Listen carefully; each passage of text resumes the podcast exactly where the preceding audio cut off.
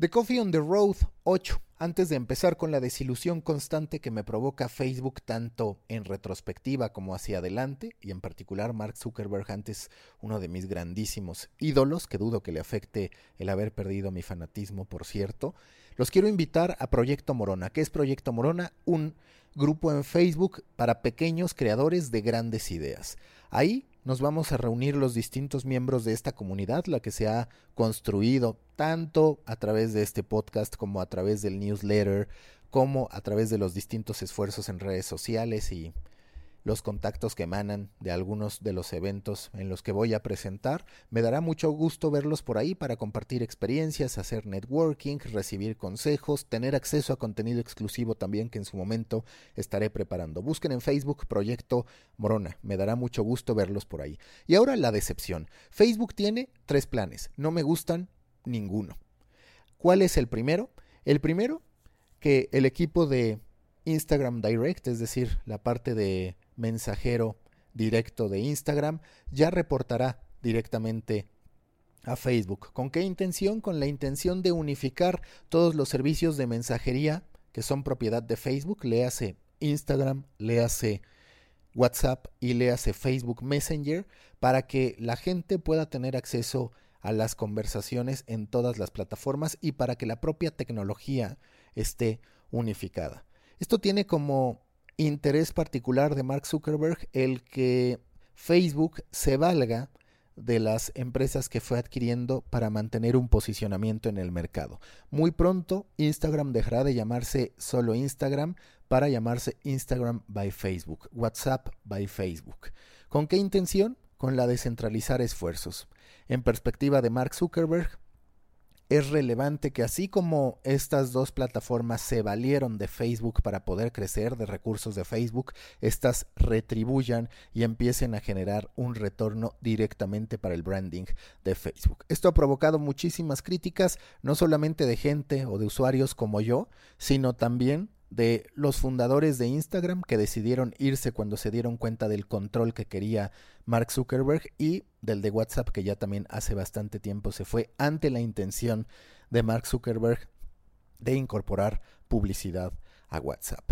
Segunda idea que están trabajando, resulta que ahora sí le vuelve a interesar a Facebook la publicación de contenido noticioso, así como en su momento decidió que ya todo se iba a tratar de interacciones significativas, es decir, aquel contenido que se compartía entre amigos y familiares, ahora resulta que sí quiere tener contenido y que no solo eso, que quiere tener contenido premium.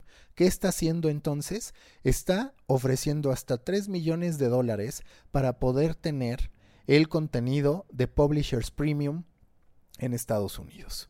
Entonces está ofreciendo esta cantidad para que publishers como el New York Times, el Wall Street Journal puedan y coloquen su contenido en una etiqueta en una sección especial de noticias que estaría abriendo Facebook en los próximos meses. ¿Y qué tendría esta etiqueta de noticias? Justo a medios premium que estarían ofreciendo su contenido. Dependiendo de ellos y del acuerdo al que se llegara, estarían ofreciendo los headlines y un preview, es decir, los primeros dos párrafos o un párrafo de una noticia, o incluso el contenido completo.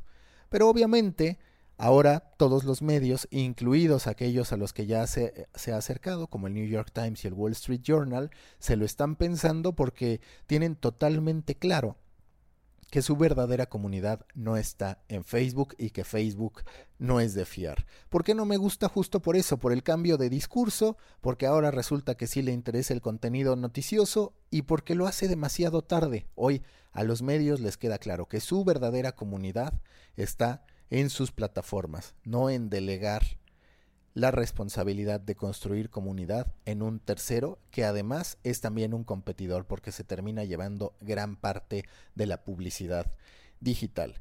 Y la tercera iniciativa que tampoco me gusta tiene que ver con suscripción a contenido de video. Facebook siguiendo los pasos de Amazon, de Roku y en otros sentidos también de el propio YouTube o de todo lo que viene en materia de Paramount, de HBO Plus y demás tenemos que hablar de esta suscripción que va a costar entre 2.99 y 6.99 99 dólares dependiendo del publisher.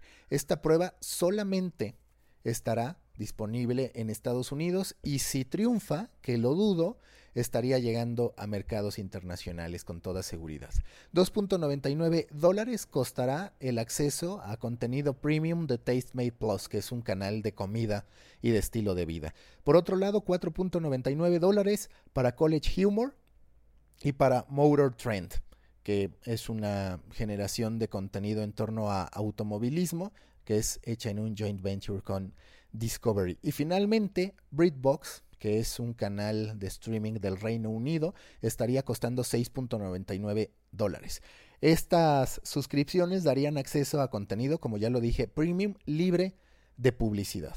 ¿Y por qué no suena bien? Porque Facebook no ha logrado verdaderamente que nosotros nos centremos en ella como una plataforma para ver video y menos todavía para ver video largo. Muchas veces ha querido presumir sus resultados en Facebook Watch, pero la realidad es que no se compara con el alcance de YouTube, con el alcance de Twitch y si presenta en ocasiones números que podrían llamar la atención, pues en realidad es por el alcance nativo, el alcance que ha construido por otros fines. Por ejemplo, durante junio logró 140 millones de usuarios diarios en todo el mundo. ¿Eso es mucho?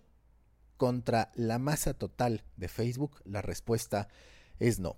No me gusta ninguna de las ideas. Todas las ideas me parecen reactivas, me parecen desesperadas, me parecen sin un rumbo establecido. Y lo que todavía más arriesgado me parece es que esté aventurándose Facebook a querer conquistar y a querer controlar las otras plataformas. ¿Qué puede terminar pasando? Que también desgaste a las otras plataformas y que entonces sí quede vía abierta para que sus competidores lo terminen destruyendo. Yo hoy apostaría más, si hablamos en uno o dos años, a la todavía mayor destrucción de Facebook y pulverización de valor de marca que a su refortalecimiento. Eso opino.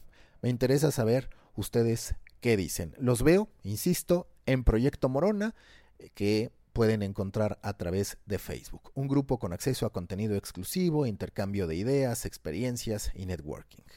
Hasta la próxima semana, hasta el próximo lunes con The Coffee on the Road.